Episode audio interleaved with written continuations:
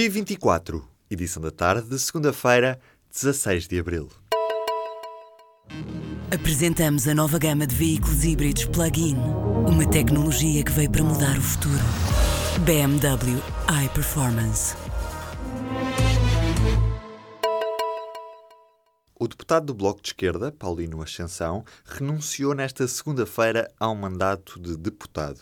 Em causa, a existência de uma duplicação de abonos para a deslocação de um conjunto de deputados, entre eles Paulino Ascensão, para a Madeira, círculo pelo qual foi eleito, como denunciou o Expresso. O deputado Paulino Ascensão pediu publicamente desculpas e diz que vai devolver o dinheiro a instituições de solidariedade da ilha.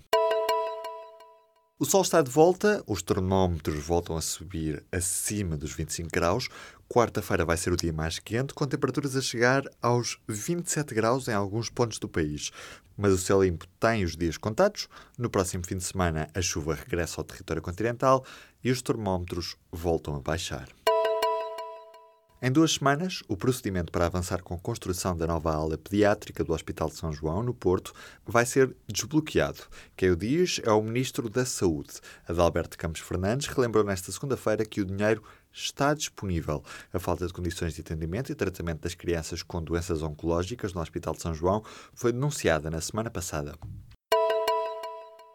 O Tribunal de Instrução Criminal de Lisboa decidiu levar a julgamento o homem acusado de atropelar mortalmente o adepto italiano de futebol Marco Fincini, junto ao Estádio da Luz, em Lisboa. Os factos remetem a abril do ano passado. O principal arguído está acusado do homicídio de Marco Fincini e de outros quatro homicídios na forma tentada.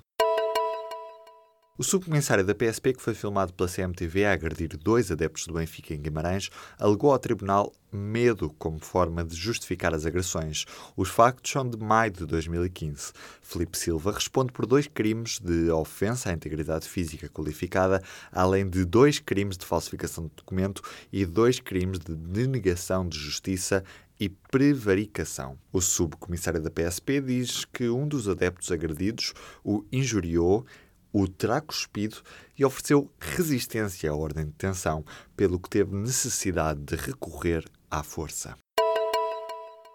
O Primeiro-Ministro não exclui, para já, a existência de aumentos na função pública em 2019. António Costa disse nesta segunda-feira que ninguém pode acusar o atual governo de ter tido uma atitude negativa face à administração pública. O primeiro-ministro destacou ainda o processo de descongelamento das carreiras e o fim dos cortes nos vencimentos. A Associação de Médicos Católicos Portugueses está contra as alterações à lei da identidade de género que baixam para os 16 a idade mínima para mudar de sexo no registro civil. Essas alterações acabam também com a obrigatoriedade de um relatório médico. Esta Associação dos Médicos Católicos espera ainda que o Presidente da República vete o novo diploma aprovado na última sexta-feira no Parlamento. A Centro Oliva foi nesta segunda-feira condenada a encerrar a unidade e a pagar uma coima de 300 mil euros por efetuar descargas de águas residuais sem licença na ribeira do Lucris, um dos afluentes do Tejo. A decisão é da Agência Portuguesa do Ambiente.